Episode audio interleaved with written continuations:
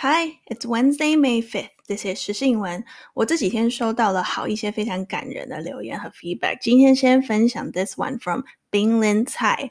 嗨嗨，你好，陪我度过了两次漫长的机车旅程，无以回报，只好来提供一些一点意见。他的留言有点长，然后非常认真，对我非常有用。他有提到一些优点和一些缺点。然后 the one that touched me the deepest was 第二个缺点是你让自己太累了。我在 episode 五的时候听了一次，第一次就想说这样的强度根本不适合每天开啊啊啊！就算是喜欢的事，这样的情绪劳动也太高了。我很想要你跟听众说，我的节目你就重复听个三四遍吧，甚至可以做到 shadowing 啊啊！重复听是没有坏处的，而这些三四天的时间，你就可以让你累积能量，再录一集。虽然我怕这样说会让你带多，但我相信你不会的。这听众蛮了解我的，Don't worry，我现在是 target 每礼拜两集左右。If I feel like it，maybe 三集。如果你觉得都等不及新的集数，就乖乖听冰冷才的话吧，重复听个三四遍。By the way，上周开始实时英文也可以在 YouTube 收听了。If that's what you prefer，just search for SS 英文，or 去 Show Note 点链接。Let's go。今天带大家到墨西哥。Overpass collapse on Mexico City Metro kills at least 24。周一晚上，墨西哥城一条地铁高架轨道突然崩塌，坠落到下方繁忙马路上。目前，二十四位罹难者中已确认包含儿童。墨西哥城的地铁系统是世界上成本最低且最繁忙的地铁系统之一，但这不是墨西哥城地铁第一次发生致死事故。当局表示，事发原因正在调查中。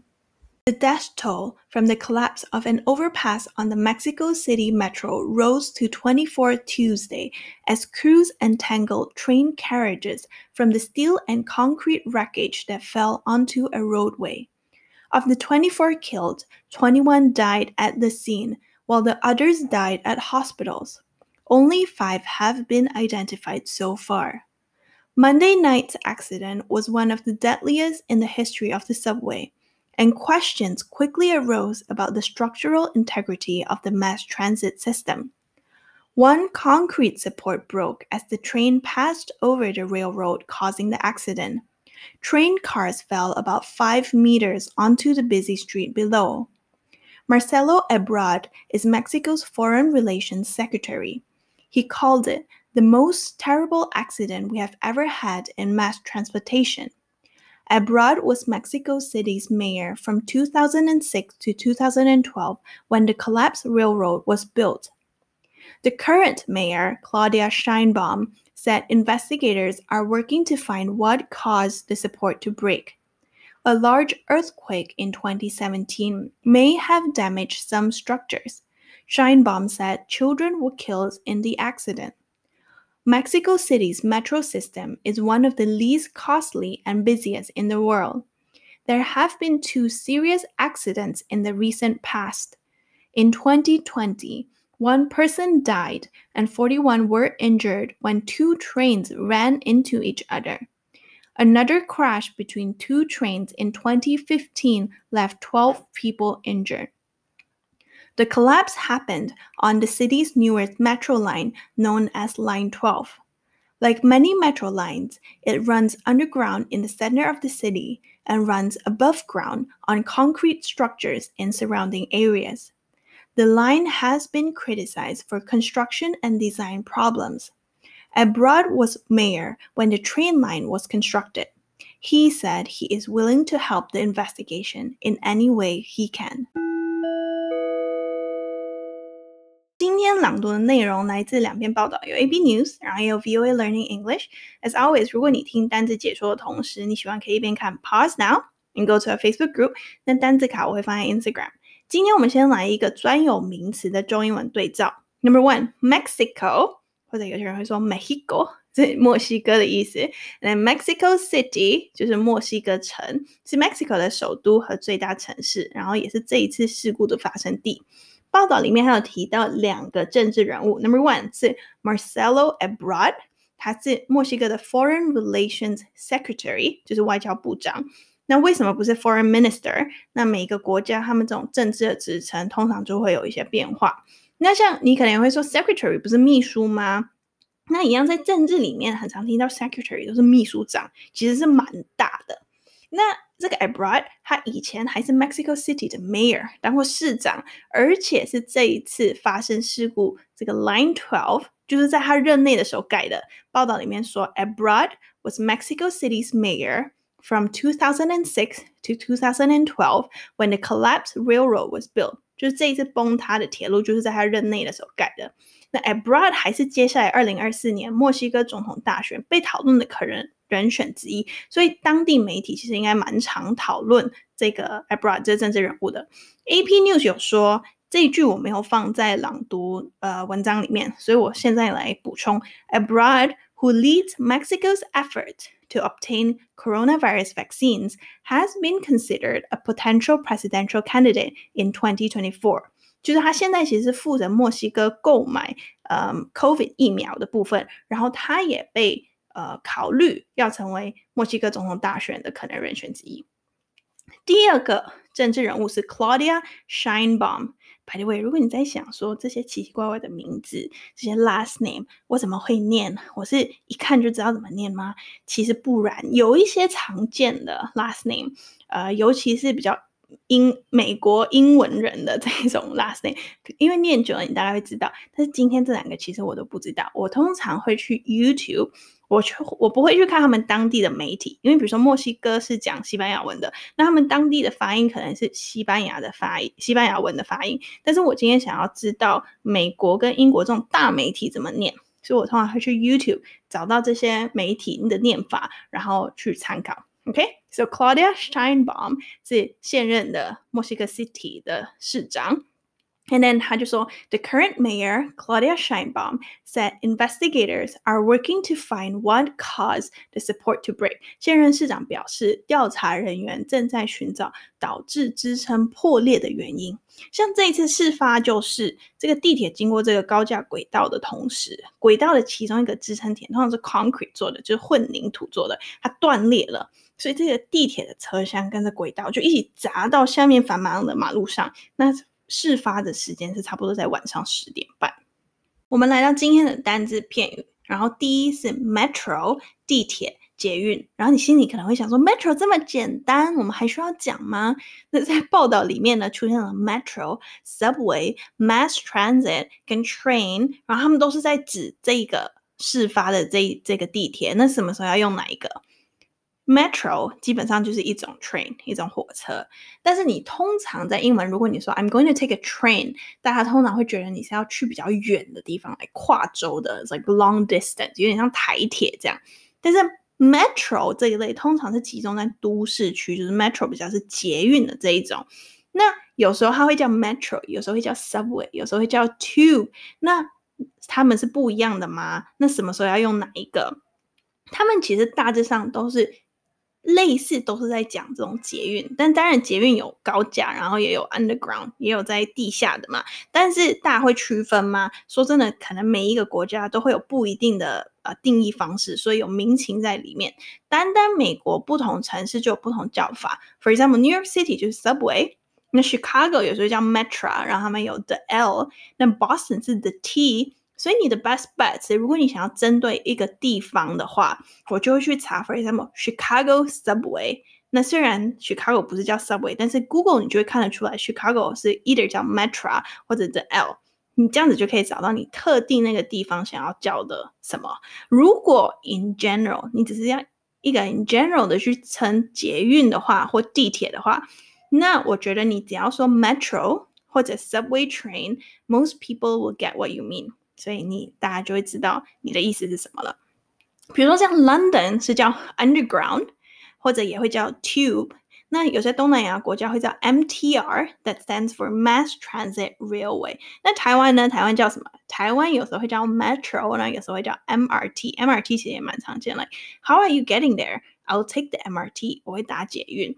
MRT stands for Mass Rapid Transit。我觉得 Wikipedia 的那个 rapid transit 解释的还不错。它的第一句是说 rapid transit or mass rapid transit MRT, also known as 像我们刚刚讲的很多 like heavy rail、metro、subway、tube 点点点 underground 都是 is a type of high capacity 大容量可以载很多人的 public transport 大众运输 generally found in urban areas 都市，所以 就是在都市会出现一个非常可以载很多人的大众运输。第二个是 train 相关的单字，我们要讲 carriages 就是车厢。但是它 train car 也是车厢的意思，像比如说我们朗读的部分有结合了 AP 跟 VOA 的，那像 AP 就叫 carriages，然后 VOA 叫 train car，但是它们都一样，都是火车车厢的意思。AP 是说 the death toll from the collapse of an overpass on the Mexico City Metro rose to 24 Tuesday as crews untangled train carriages from the steel and concrete wreckage that fell onto a roadway。好长的句子哦。OK，它这一句要说 the death toll，death toll 我们在讲印度那一集有讲过，就死亡人数，就是这一次事发现场 overpass 是高架吧？是 by the way，underpass 是地下道，是 over 是上面，under 是下面。所以呢，这一次这个高架的崩塌的死亡人数提升到了二十四人，在礼拜二的时候，as crews Cruise，我们在讲印尼潜水艇的时候，也有讲到是全体工作人员 untangle，他们解开这些 train carriages，就是车厢，因为这些车厢他们不是砸下去到马路上了吗？那他们就变成了一个残骸，然后就是里面是有钢铁 steel 跟 concrete，就是混凝土的一个残骸。那终于有工作人员去把他们解开的时候呢，里面一定是有尸体，所以就把他的这个 death toll，这死亡人数提升到变成二十四了。OK，那 VOA 它是说 train cars 嘛，就是 train cars fell about five meters onto the busy street below。火车车厢门也不止一个，坠落了大约五米到下方的繁忙道路上。另外一个火车相关的单字还有 railroad，就是铁路或铁道。One concrete support broke as the train passed over the railroad, causing the accident，就是火车经过铁路时，其中一个混凝土的支撑破裂了，造成了这一次的事故。Number three，我们今天 Number three 要讲一个呃片语是 ran into，在报道里面是说，in 2020 one person died and 41 were injured when two trains ran into each other。所以这个 Mexico City 的 Metro 不是第一次发生事故，而且不是第一次有致死的事故。事故，他就想说，二零二零年的时候有两个 train 两个火车撞在一起，然后造成了一个人死亡跟四十一个人受伤。所以 ran into each other，它在这里的意思是撞在一起的意思。但是 run into 这个动词短语，所以动词短语又来了，所以是 run into、running into、ran into 都可以有很多变化。它其实有很多意思，所以我们来我一一 go through 它的意思。就刚刚已经讲了，还有撞在一起的意思，就是 literally 两个跑到彼此的面对面这样撞在一起。那还有另外一个意思是跑进去，就是 like the man was last seen running into the woods，就是有时候像。那个警察有遇到什么嫌犯，然后那嫌犯跑到树林里面，所以 the man was last seen。最后一次有人看到这个男子，他 running into the woods，他正在跑进树林里。但是他也可以是很快移动进去，比如说你可能要离开办公室去，I don't know，去 Seven or something，然后你忘记拿你手机了，然后你就说，Wait，I have to run into the office to get my phone。哎，我需要。去我很快去我办公室拿我手机，但你说 run into，你真的会用跑的吗？其实不是，你只是要很快的移动进去，然后你在那里只会待很短的时间，你就会说 run into。run into 还有别的意思，你也可以说你是偶然遇到某人。或者无意间碰到某人，比如说，It was nice running into you，就是哦，今天好，呃，就是偶然遇到你好棒哦。但是它也可以是不棒的，就是不开心遇到某人。I ran into my ex at the park today。我今天去公园的时候不小心碰到我的前男友女友，like that。它还有别的意思，它还可以是遭遇困难、遇到麻烦或陷入困境的时候。比如 like from Cambridge Dictionary 是 We ran into bad weather。 就是我们遇到了坏天气，所以你不是真的跑进去坏的天气里面，而是我们就是去哪里，然后碰到了、遇到了，就是这个坏天气的这个困境。还有哦，还有还有意思哦，还有 link run into run into，还有一个意思是你达到了一个金额，通常是跟钱有关系，然后是很大的数目的。For example, the company had debt running into millions of dollars，就是该公司的债务高达数百万美元。那所以它可以说债务，但它也可以说正面的，就是财富。Like she built a fortune running into millions of dollars，她累积了数百万美元的财富。所以你看这 run into 是不是有非常多的意思？ 所以 OK，今天 we learned a bit about Mexican politicians。墨西哥政治人物、火车相关的单字，还有 run into 这个具有非常多多多多多多意思的片语。那今天参考了 AP Associated Press 美联社 and VOA Learning English The Voice of America 的报道。By the way, VOA Learning English 网站上有很多文章，他们也有朗读哦。你可以直接上去，然后有个 audio player，你可以 hit play。但是因为它是 for English learners 的，所以它朗读的 非常慢。OK，那如果你有建议、想法，想要许愿，可以透过匿名表格跟我说。就像今天开头分享的 feedback，每一个对我来说都非常有帮助。By the way，你用什么手机？是 iPhone 吗？如果是，拜托帮我在 Apple Podcast 留星星、留评价，让大家知道你为什么喜欢或不喜欢时事英文，and 帮更多人找到我们。我们要再听一次了，第二次会比较快一些。然后我们先很快 recap 今天专有名词中英文对照有 number one Mexico 墨西哥，然后 number two 就是它的首都和最大城市，也是这一次发生事故的地方是 Mexico City，是不是超 straightforward 的？如果全世界所有的国家跟他们的首都都是这样子，like Canada Canada City，可是我们人生不是这样的。OK，政治人物有 Marcelo Ebrard，这是墨西哥的外交部长 （Foreign Relations Secretary）。他以前也担任过 Mexico City 的市长 （Mayor），而且这次发生事故 Line Twelve 就是在他任内的时候盖的。And then Claudia Sheinbaum 就是现任的市长。 今天的单字片语有 Number one Metro 地铁捷运，那 Metro 是一种 train。那我们也有讲到说，世界上很多不同的地方都是叫不同的东西。For example，像 New York City 是叫 Subway，and then London 通常叫 Underground 或 Tube。那台湾呢？台湾通常是叫 Metro 或者叫 MRT，就是 Mass Rapid Transit。所以我的建议是，如果你只是要讲捷运 in general，就是不是特定什么国家的话，那我会建议你说 Metro 或者 Subway train。那 most people will get what you mean。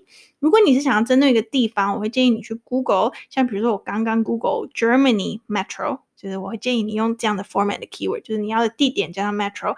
像我就查到 Germany Metro 叫 U-Bahn。Who knew？如果我们没有去查，我们就不会知道了，right？Number two，train 就是火车相关的，有 carriages 车厢或者 train car 也是车厢的意思。